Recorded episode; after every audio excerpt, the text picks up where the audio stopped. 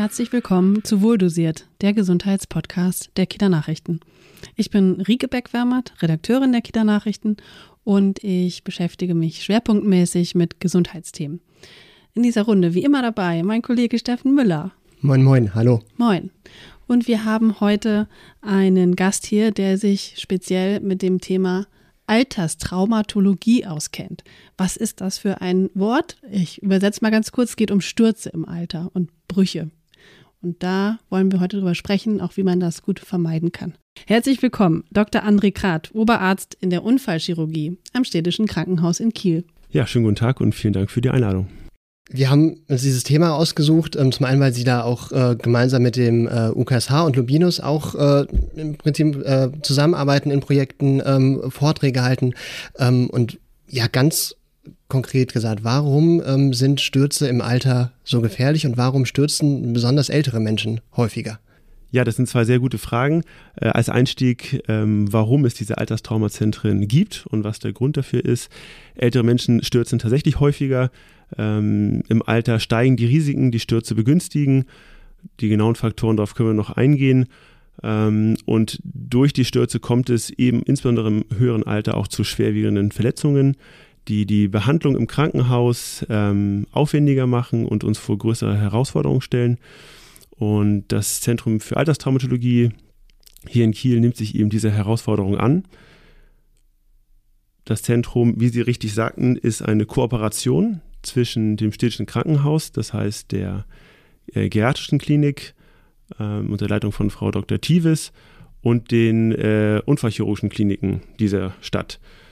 Und ähm, die Alterstraumatologie hat im Prinzip als Hauptaufgabe tatsächlich Patienten optimal zu versorgen. Und ähm, das Konzept, das dahinter steckt, das heißt zwar eigentlich ganz fachfremde äh, Disziplin, nämlich eine chirurgische äh, Fachabteilung, ähm, die Unfallchirurgie und äh, die Geriatrie, also die Altersmedizin, zusammenarbeiten zu lassen, Hand in Hand, ist ein Konzept, was sehr erfolgreich ist und was ähm, dieser Aufgabe, die wir haben, äh, sehr gut gerecht wird.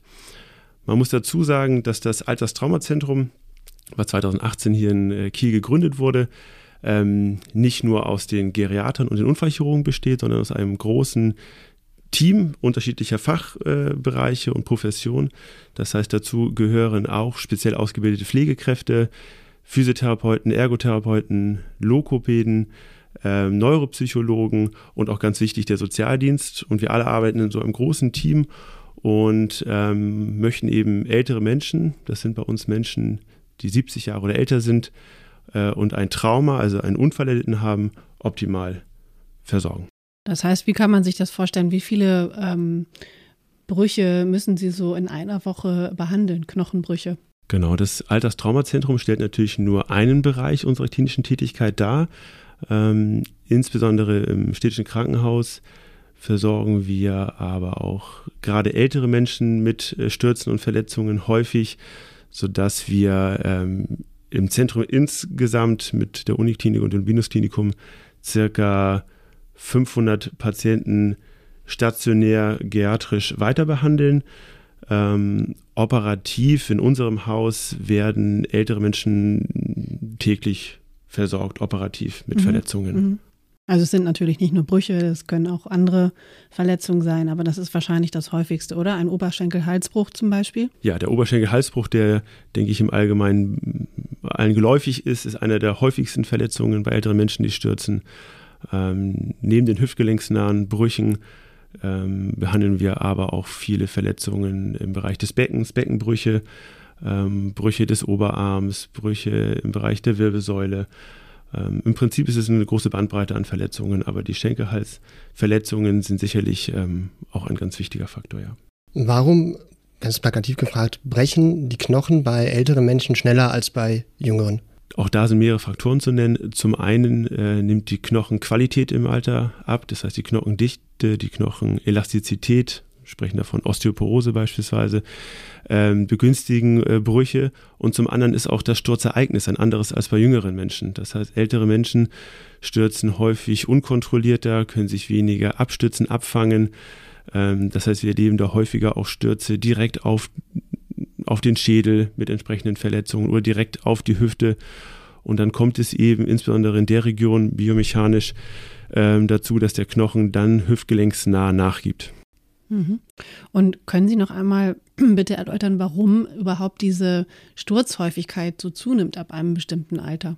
Ja, auch da sind mehrere Faktoren zu nennen. Zum einen ist es so, dass im Alter die, äh, das Gleichgewichts, äh, die Gleichgewichtsfähigkeit abnimmt, die ähm, Koordination, die Reaktionsfähigkeit äh, nimmt häufig im Alter ab. Hinzu kommt, dass die Wahrnehmung des Umfeldes abnimmt durch äh, Beeinträchtigung der Sehkraft. Ähm, Medikamente sind auch nicht zu vernachlässigen. Das heißt, mhm. wenn stärkere Schmerzmittel genommen werden oder äh, Blutdruckmedikamente, können die auch einen negativen Einfluss haben. Ähm, und hinzu kommt dann auch mitunter kognitive Einschränkungen, eventuell in der Orientiertheit, das alles begünstigt ähm, Stürze. Okay, und können Sie mal so eine Beispielsituation schildern? Also sind das immer Treppen, ähm, Treppenstürze oder was sind alles, was, was können, kann es so für Stolperfallen auch geben? Die Teppichkante ist das schon ja. auch, auch schon gefährlich beispielsweise dann nennen Sie schon ganz wichtige ähm, Punkte. Die meisten Stürze der Patienten, ähm, der älteren Menschen, die wir versorgen, geschehen tatsächlich im häuslichen Umfeld äh, oder in den ähm, Pflegeeinrichtungen. Und ähm, ganz klar sind da zu nennen eben Teppichkanten, Türschwellen, äh, häufig auch Verlängerungskabel, die äh, dann im Alter nicht mehr so wahrgenommen werden.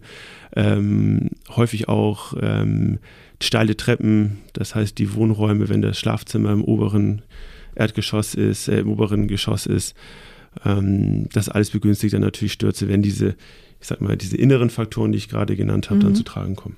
Okay, also es ist gar nicht, das sind nicht unbedingt Stürze aus hoher Höhe, ähm, sondern es können wirklich alltägliche Stolperfallen ähm, zu schwierigsten Verletzungen führen, die dann auch lange Aufenthalte manchmal ja sogar äh, mit sich bringen.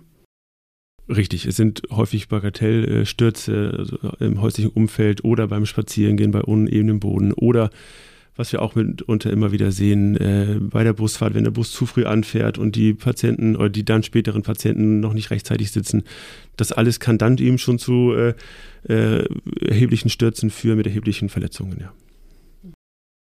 Wie kann man sich schützen? Also jetzt erstmal als, als äh, ältere Person, ähm, was für Möglichkeiten gibt es entweder zum Knochenaufbau, ähm, dass der vielleicht nicht so schnell bricht oder auch Gleichgewichtssinn schärfen, gibt es Möglichkeiten? Ja, in jedem Fall äh, ist es wichtig, dass man sich bewusst macht, dass das Risiko äh, zu stürzen steigt und dass, wie es eben auch angeklungen wurde, dass ein sehr einschneidendes Erlebnis auch eben sein kann und auch Veränderungen mit sich bringen kann. Und wenn man sich dessen bewusst wird, ähm, muss man jetzt für sich selbst gesehen erstmal schauen, wo sind eventuell die Defizite, die man angehen sollte. Das Thema Bewegung ist ganz, ganz wichtig, Krafterhalt, Muskelaufbau, ähm, aber eben auch mögliche Risiken wie Stolperfallen in der Wohnung zu beseitigen. Äh, das sind die Teppiche mit den Kanten, das sind ähm, eventuell schlecht ausgeleuchtete Räume, ähm, steile Treppenstufen, wo man vielleicht spezielle Griffe noch anbringen sollte oder die speziell ähm, mit ähm, leuchtenden Markierungen sichtbarer machen sollte. Das alles sind Faktoren, die das Risiko, sich zu verletzen, zu stürzen, minimieren können. Mir fällt noch etwas ein. Also, wie ist es so in, in, in Badeinrichtungen? Ähm, die sind ja manchmal auch nicht ganz angepasst an, an ähm, höheres Alter. Also, dass man beispielsweise in der Badewanne oder Dusche stürzt. Kommt das häufiger vor? Ausgerutscht sein? Ja, das Thema äh, Bad und äh, generell die Ausstattung äh, und die, die Anpassung der, der Wohnung ist ein großes Thema. Viele Menschen möchten ja ganz bewusst ähm, im hohen Lebensalter nicht nochmal umziehen, sondern in ihren eigenen vier Wänden bleiben. Und da ist es eben wichtig, dass man rechtzeitig auch entsprechende Vorkehrungen trifft und äh, sofern möglich, das ist natürlich auch ein wichtiger Faktor, mhm. ähm, Anpassungen in, dem, in den eigenen vier Wänden vornimmt. Also der Klassiker, so die ebenerdige Dusche, dass man da nicht äh, einstellen muss. Vor allem keine Badewanne mehr, auch Duschbadewanne. Dass man Griffe vielleicht anbringt äh, oder Hocker benutzt oder was auch immer. Richtig, mitunter mhm. sind es auch äh, kleine Veränderungen, die schon großen Nutzen Also Hilfsmittel, ne? Richtig. Man ja. muss nicht immer gleich viel Geld in die Hand nehmen.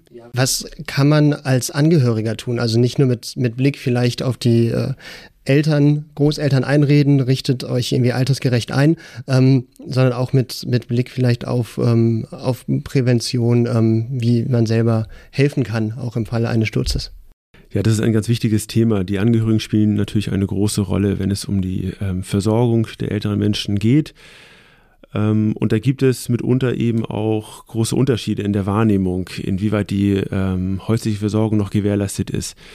Das ist für uns im Alterstraumazentrum auch ein ganz wichtiger Punkt, ähm, dass Patienten, die zu uns kommen, äh, von Anfang an auch mit der Frage konfrontiert werden oder wir werden mit der Frage konfrontiert, ähm, wie geht es nach dem Aufenthalt bei uns weiter? Wie ist die Versorgung? Ähm, und da arbeiten wir eben eng mit dem Sozialdienst auch zusammen, mit den Angehörigen, um zu schauen, Gibt es Möglichkeiten der Verbesserung häuslich? Ist die häusliche Versorgung noch gewährleistet? Stürzen die Patienten so häufig, dass man eben über Alternativen nachdenken muss? Und da ist es eben so, je früher man sich da mit Beginn des, des Aufenthalts des Patienten Gedanken macht, desto effektiver kann man eben dieses wichtige Thema, was auch ähm, ja, sehr viel Zeit und, und, und, und Arbeit ähm, mit sich bringt, angehen und eben gute Lösungen für die Patienten finden. Da geht es ja mhm. auch um Pflegestufen dann, dann teilweise, die dann in Anspruch genommen werden können. Richtig, es geht um Pflegestufen, es geht darum, ob man die häusliche Versorgung verbessern kann, es geht aber eben auch darum, ob ähm, Alternativen zu den eigenen vier Wänden sinnvoller sind, ähm, ob mitunter auch die Entscheidungsfähigkeit der älteren Menschen beeinträchtigt ist, ob auch von daher ähm, eine Verbesserung ähm, organisiert werden muss. Das sind ganz wichtige Faktoren, die für die ähm, Versorgung schlussendlich und für das Ergebnis bei uns im Alterstraumazentrum ganz entscheidend auch mhm. sind. Mhm. Ähm, ich kann mir vorstellen, wenn jetzt jemand ähm, auch das erste Mal gestürzt ist, also irgendwann beginnt das ja, diese Unsicherheiten und ähm, Stürze, das macht ja nicht nur was ähm, körperlich mit jemandem, sondern es kann ja auch Angst machen, dass man eben nicht mehr so die Kontrolle über sich hat oder ähm, über sein Umfeld. Wie begegnen Sie dem, wenn dann die Patienten Fragen haben? Das ist ein ganz wichtiger Punkt. Die Angst ist bei vielen Patienten im Alter, dass sie durch das Sturzereignis eben nicht mehr äh, zurück in ihre äh, Eigenständigkeit kommen, in, in, die Lebensweise kommen, die sie zuvor geführt haben. Und das ist tatsächlich auch ähm, ähm, der Punkt, wo, den wir im, im, Fokus haben, dass wir genau das wieder erreichen möchten. Das heißt, das Ziel ist es, diese Patienten äh, möglichst ähm, schnell und ideal zu versorgen, wenn notwendig operativ. Äh, operativ auch so zu versorgen, dass sie nach Möglichkeit am ersten Tag nach der Operation wieder mobilisiert werden können mit der Krankengymnastik, ähm, dass sie reintegriert werden können und dass sie eben auch wieder in die eigenen vier Wände zurückkommen. Das mhm. ist das Ziel, mhm. was wir haben. Das gelingt nicht immer, das ist völlig klar. Mitunter ist ähm, eine Weiterversorgung in einer Pflegeeinrichtung, ähm, Kurzzeitpflege oder Langzeitpflege, ähm, die bessere Option, aber jeden Patienten, den wir wieder in die Beweglichkeit und in die Aktivität bekommen wie vor der Verletzung, ähm, das ist ein, ein, großer Erfolg und das ist das, was uns auch antreibt. Ähm, für den Patienten, aber eben auch für die, ähm, für die Gesellschaft, wenn man es ökonomisch auch nimmt, natürlich, ähm, je, mehr wir Pflegebedürftigkeit äh, verhindern können, desto besser, denke ich, ist es äh, für die Gesamtgesellschaft. Und ähm, ja, das steht bei uns im Fokus. Wie hoch kann man das beziffern? Wie hoch sind die Erfolgschancen, dass jetzt gerade Oberschenkelhalsbruch, ähm, dass äh, der Patient, die Patientin danach wieder relativ mobil ist auch, mhm. ja. Also wahrscheinlich nicht ganz, ganz die Mobilität von vorher, aber trotzdem wieder zurück ins eigene, eigene Haus kann. Ich denke, dass der Erfolg ganz entscheidend davon abhängt, wie die Strukturen sind der Behandlung von älteren Menschen. Ähm, ältere Menschen bringen ja nicht nur den Schenkelhalsbruch mit sich, sondern wie wir es ja auch schon ein bisschen rausgearbeitet haben, sie bringen viele Begleiterkrankungen mit sich, sie bringen chronische Erkrankungen wie Herz-Kreislauf-Erkrankungen, mhm. Lungenerkrankungen, Voroperationen. Neurologisches vielleicht. Richtig mhm. neurologisches, äh, Risikofaktoren mit sich, die ähm, natürlich eine größere Herausforderung darstellen. Und das alles muss angegangen werden, auch das Risiko, dass man unter der Operation durchgängig wird, also in so ein Delir verfällt. Ähm, auch das wird im Alterstraumazentrum eben ganz aktiv angegangen, das zu verhindern. Kombiniert mit ähm, für die Patienten möglichst gering invasiven Operationsverfahren mit einer hohen Stabilität und einer schnellen Remobilisierung ähm, und einer, das ist ganz entscheidend, nachfolgenden intensiven Weiterbehandlung. Das heißt, im Alterstraumazentrum werden die Patienten in der Regel dann zwei Wochen noch geriatrisch intensiv weiterbehandelt, in einer Komplextherapie, wo zweimal täglich die Krankengymnastik kommt und eben auch die anderen Fachdisziplinen. Ähm, das alles begünstigt dann ein, ein gutes Ergebnis, dass Patienten mit einem Schenkelhalsbruch in den häufigsten Fällen ähm, sehr schnell wieder so mobil sind wie vor dem Sturzereignis und in den meisten Fällen auch wieder in die Häuslichkeit zurückkommen können. Nichtsdestotrotz, Schenkelhalsbrüche ähm, führen laut ähm, Untersuchungen ähm, zu einem Risiko der Sterblichkeit von 10 bis 20 Prozent in den ersten Lebens äh, oder im ersten Jahr nach der Verletzung. Ähm, das müssen wir uns sich bewusst sein. Warum ist das so? Die hohe Sterblichkeit äh, hängt unter anderem mit den Risiken, die unmittelbar perioperativ, das heißt um den Zeitpunkt Operation äh, entstehen, zusammen, aber auch mit Risiken, die danach entstehen können. Da reden wir von Thrombosen, Lungenembolien, Lungenentzündungen ähm, und weiteren Komplikationen die wir durch eine frühzeitige Operation, das heißt innerhalb von 24 Stunden nach äh, Feststellung der Verletzung äh, des Schenkelhalsbruches oder des hüftgelenknahen äh, Bruches ähm, minimieren möchten. Nichtsdestotrotz kommen eben dann noch weitere Risikofaktoren, die auch mitunter mitgebracht werden von älteren Menschen hinzu, ähm, sodass die Weiterversorgung eben auch ganz wichtig ist. Auf was muss man da achten, auch vielleicht als, als Angehöriger, der dann Warnsignale erkennt, vielleicht auch zwei, drei, vier Monate nach der Operation? Wichtig ist, dass man äh, ältere Menschen immer sehr ernst nimmt und ähm, die, die Leiden, ähm, die geäußert werden, eben nicht bagatellisiert ähm, und dem eben auch nachgeht. Viele Beschwerden oder Probleme lassen sich dann tatsächlich auch gut lösen. Ich würde jetzt nochmal einen Schritt zurück machen äh, wenn Sie sagen, worauf Angehörige achten müssen, wenn beispielsweise im familiären Umfeld und das wird der meiste von uns oder viele von uns werden das kennen, äh, wenn da sich jemand verletzt, jemand stürzt, dann muss man eben hellhörig werden und darauf achten, ob auch Beschwerden geäußert werden dass dann die Angehörigen ähm, oder die älteren Herrschaften äh, nicht einfach ins Bett gelegt werden, so, ach, das, das, wird schon wieder und dann liegen sie eventuell mit einer Verletzung, beispielsweise mit einem Beckenbruch, tagelang im Bett und kommen aufgrund von Schmerzen nicht mehr hoch. Wer rastet, der rostet, ähm, dass man dem eben auch nachgeht. Ähm, die Patienten, gerade ältere Patienten, müssen aktiv bleiben. Ähm, eine Bettlägerigkeit führt dazu, dass die Muskulatur noch schneller abbaut und dass eben diese Risikofaktoren, von denen wir gesprochen haben, eben deutlich zunehmen. Kommt sowas häufig vor, dass tatsächlich erst nach einer Woche nach dem Sturz ähm, die Patientin zu Ihnen kommen, weil Angehörige oder Patient selber sagt, naja, so schlimm ist es nicht und äh, dann die Schmerzen irgendwann doch nicht aushaltbar sind? Zum Glück kommt es nicht häufig vor. Das liegt zum einen daran, dass äh, die Bevölkerung insgesamt natürlich ähm, schon gut aufgeklärt ist, auch über mögliche Verletzungen, die im Alter auftreten können, dass das Rettungspersonal, Rettungsdienstpersonal, was zumeist ja dann vor Ort ist, eben auch ähm, gut geschult ist und einschätzen kann, wenn da Verletzungen stattgefunden haben. Ähm, aber es kommt, es kommt vor, dass Patienten auch ähm, einen längeren Leidensweg durchlaufen, bis tatsächlich festgestellt wird, äh, welche Verletzungen sie haben. Insbesondere die Beckenverletzungen nach einem Sturz, die hinteren Beckenverletzungen, die werden häufig nicht gleich erkannt, äh, auch in den konventionellen, also normalen Röntgenaufnahmen nicht erkannt, sondern benötigen häufig dann eine Schnittbildgebung, ein CT oder ein MRT. Ähm, und diese Verletzungen, die sehr schmerzhaft sind, können aber häufig und aller Regel auch ohne Operation ausbehandelt werden, benötigen aber eine gute Schmerztherapie, eine gute krankengnostische Beübung. Das heißt, auch diese Patienten machen bei uns im Alterstraumazentrum einen wichtigen Faktor aus.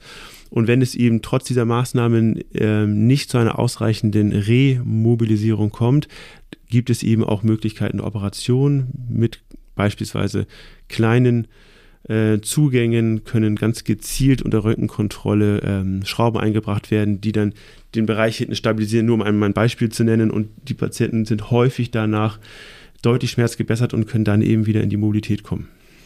Ich würde Sie gerne noch mal fragen, ob Sie selbst eigentlich schon mal einen Bruch ähm, erlitten haben, einen Knochenbruch. Tatsächlich bin ich bisher verschont geblieben. Mhm. ähm, und hoffe auch, dass es lange so bleibt. Ähm, aber natürlich im, im, familiären Umfeld, in der Nachbarschaft ähm, und natürlich auch in meinem Beruf habe ich sehr viel mit Knochenbrüchen natürlich zu tun. Das heißt, wenn in Ihrer Nachbarschaft, ähm, Sie wohnen in Grundshagen, wenn da mal ein Kind vom Klettergerüst äh, gestürzt ist oder so, dann klingen die Nachbarn bei Ihnen erstmal? Ja, tatsächlich kommt das äh, nicht selten vor. Ähm, nicht selten. was ich aber auch sinnvoll finde und was ich auch gerne mache, natürlich, wir haben äh, auch gerade im städtischen Krankenhaus natürlich noch eine große Kinderklinik, sodass ähm, wir da eben auch ähm, vielen Kooperationen tätig sind. Und ähm, ja, dann werden auch schon mal Hausbesuche gemacht ähm, und so weiter. Ja, das kommt dann vor. Mhm. Das heißt, Sie verarzten dann auch mal einen ähm, einen kindlichen, eine Prellung oder so an der Haustür? Also natürlich schaue ich mir die dann nachbarschaftlich an ja. ähm, und dann kann man schon gemeinsam entscheiden, ist eventuell eine, eine weitere Untersuchung notwendig, sollte man vielleicht auch ein Röntgenbild machen oder ähnliches. Mhm. Das wird dann schon, schon mal so entschieden, natürlich, ja. Okay. Und was haben Sie dann eigentlich mal so für ähm, besondere Fälle erlebt? Gibt es da herausragende Erfahrungen aus Ihrer Arbeit? Ja, also man erlebt ähm, insbesondere in der Tätigkeit ähm, für die älteren Patienten in der Alterstraumatologie, erlebt man eigentlich täglich ähm, interessante Fälle.